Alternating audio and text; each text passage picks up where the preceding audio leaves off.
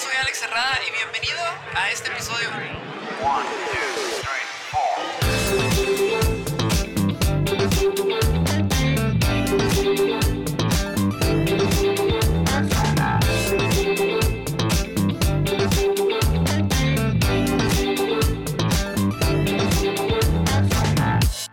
Bienvenido al podcast Cuéntamelo por mensaje. Si es la primera vez que estás viendo, la dinámica es bastante sencilla. Yo soy el psicólogo Alex Herrada y con mucho gusto leo tu historia. Lo único que tienes que hacer es contármela por mensaje. ¿Cómo? Envíamela a Instagram. Puedes encontrar todas mis redes en la descripción. También quiero invitarte a unirte a Patreon.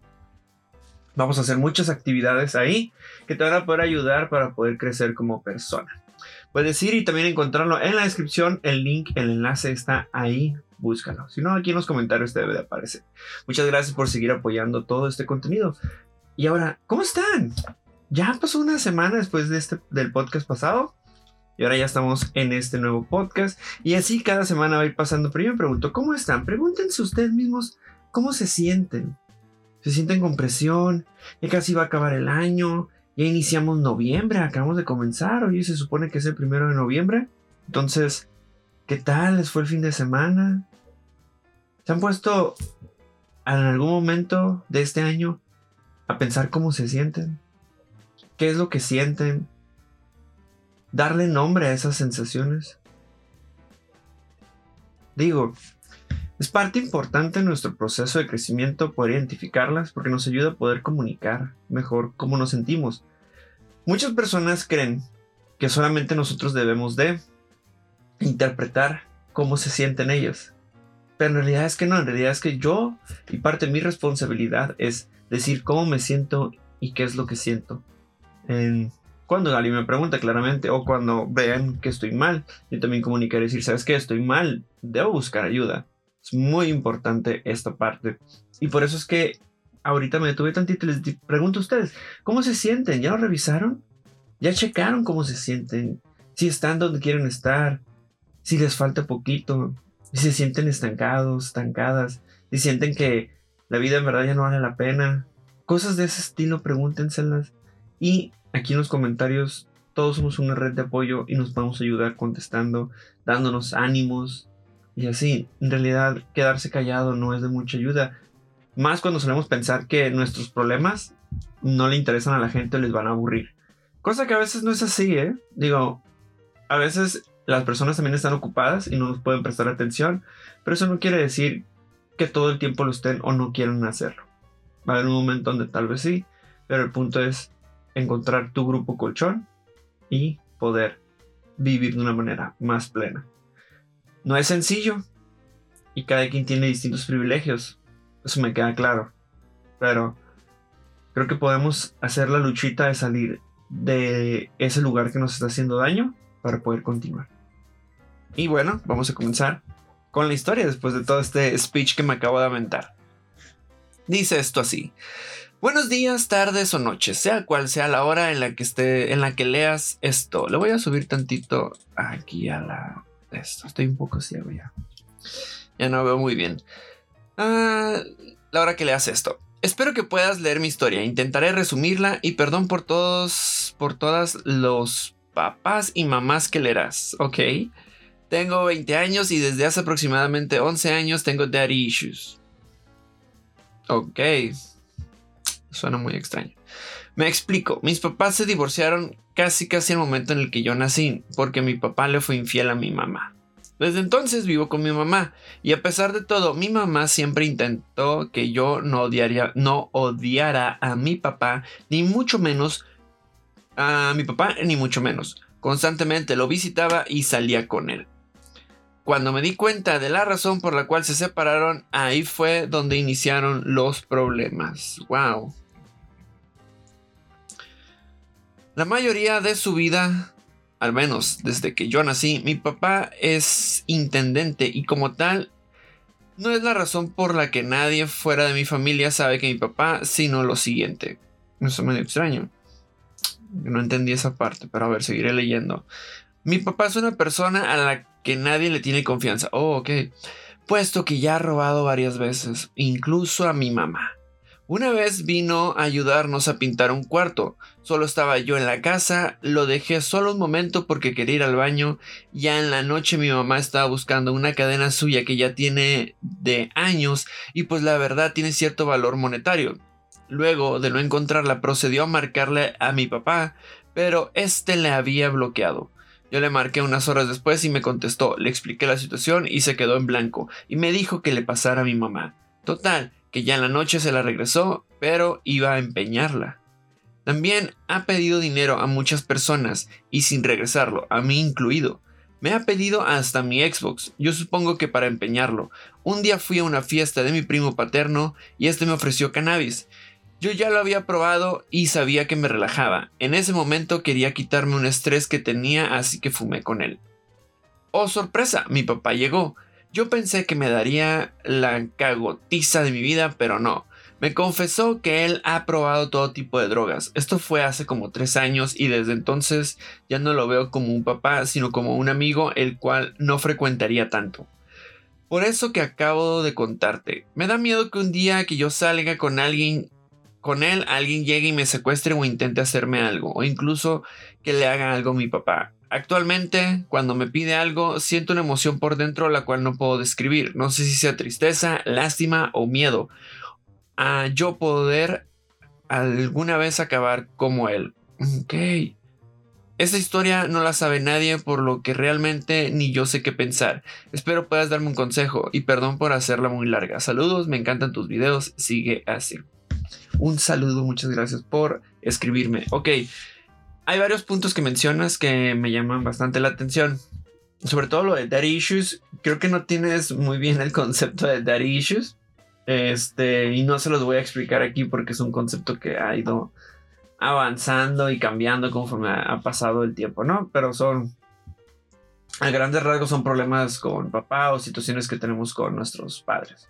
Así ya, así de simple para que no, no caigan en algo que, que no. Eh, otro, comprendo y lamento la situación por la cual has pasado dentro de tu familia y más la parte que sientes con tu papá. Parece ser que debido a la ausencia que tuviste de él, pues no sabes qué es lo que estás sintiendo y realmente no hubo un vínculo y como tú mismo lo dices, ya no lo veo como mi papá, lo veo como si fuera un amigo al cual no frecuentaría. Primero que nada, me gustaría decirte que nada de esto es tu culpa. Si tú te sientes culpable, no es así. Nada de esto es tu culpa. ¿Por qué? Porque esas son decisiones que ha tomado tu padre. Tu padre tiene ciertas responsabilidades, así como la tienen las mamás. Y esa es la parte de la crianza. Los padres también fungen un papel importante dentro de la crianza de sus hijos. Y si ellos no deciden hacerse responsables, es situación de ellos, ¿ok? Del papá o de la mamá. Pero tuya, no. Tú vives tu vida y ellos son responsables de ti hasta pues, la edad legal que viene siendo hasta los 18 años aquí en México. Si eres de México, claramente. Creo que la mayoría de Latinoamérica tienes hasta los 18 años. Pero, bueno, primero es, no es tu culpa. Segundo, este, no te sugiero que recurras a, al cannabis para desestresarte. ¿Por qué? Porque sabemos que tiene ciertas sustancias que nos pueden ayudar a, eso, como lo es el CBD, también contiene THC y el THC no es nada sano y es un psicoactivo que puede caer en la dependencia. Entonces, mucho cuidado con esta parte del THC.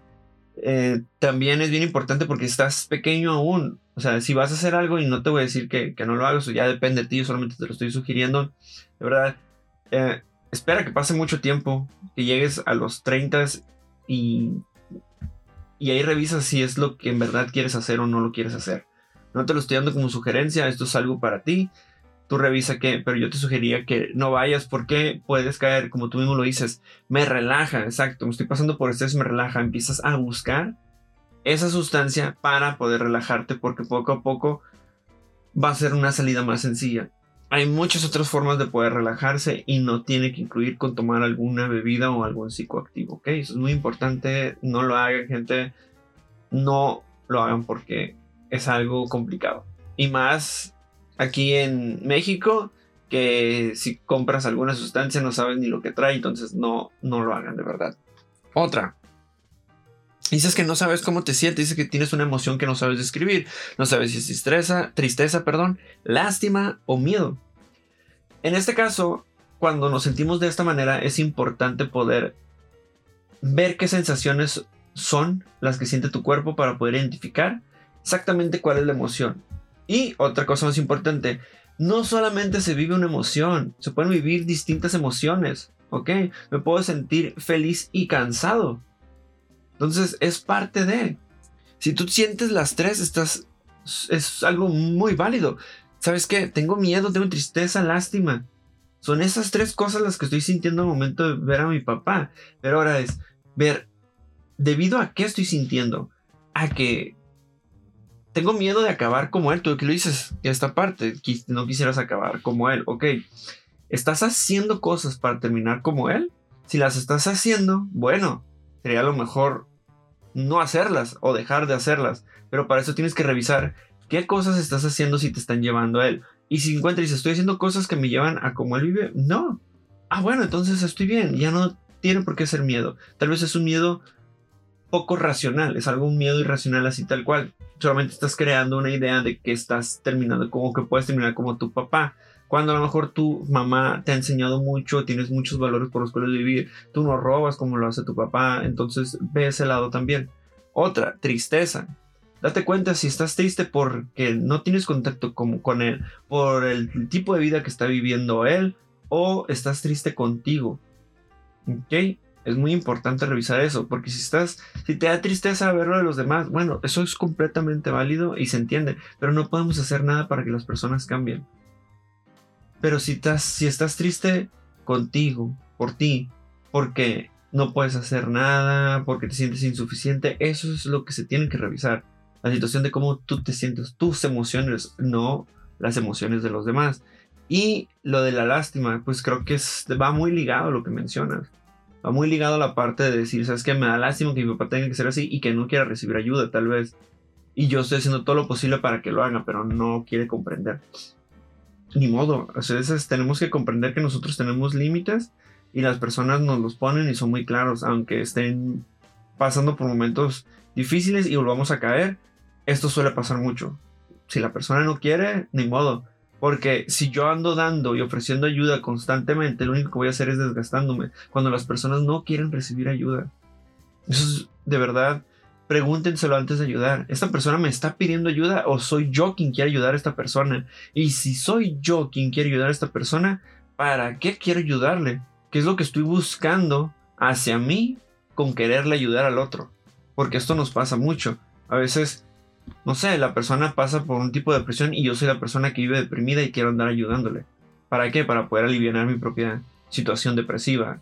Suele ser muy, muy seguido este tipo de casos. Entonces, revisa ahí, amigo. Y si ustedes también se sienten igual en esta parte, revísenlo. Revisen qué es lo que les pasa.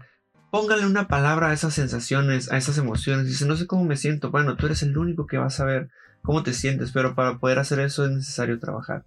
Trabajar mucho en ti para saber qué identificas y cómo es que tú recibes y percibes las sensaciones. No todas las personas las recibimos de la misma manera y recuerden que cada uno de nosotros somos diferentes, ¿ok? Cada persona que está viendo esto es distinta, cada persona en el mundo es distinta, entonces por más que queramos generalizar, no es posible. Habrá casos donde yo tal vez sí me siento identificado con la situación que vive esa persona, pero eso es una situación de empatía. Yo debo tener empatía por el otro, por cómo lo está viviendo. Aunque yo la haya vivido y haya superado una situación, no quiere decir que el otro la va a superar de la misma manera. Va a variar muchísimo. ¿Ok? Espero que esto les sirva mucho a todos ustedes. Y de nuevo quiero agradecerles todo el apoyo. Yo sé que estos podcasts son chiquitos, pero me gusta mucho hacerlos porque algo me dice que les ayudo y creo que tengo evidencia gracias a los mensajes que me envían después de los podcasts. Muchos de ustedes me lo agradecen, dicen que ya saben por dónde empezar. Muchos me han enviado mensajes, este, muchas personas me han enviado mensajes respecto a que ya están iniciando un proceso de terapia y no tienen idea del gusto que me da saber eso. Claramente ese es uno de mis objetivos aquí con todo este contenido que hago en el canal, que ustedes se den cuenta y yo poderles ayudar un poquito para iniciar su proceso. No tiene que ser conmigo. Si quieres hacerlo conmigo, puedes enviar un mensaje y revisamos. Pero no tiene que ser conmigo.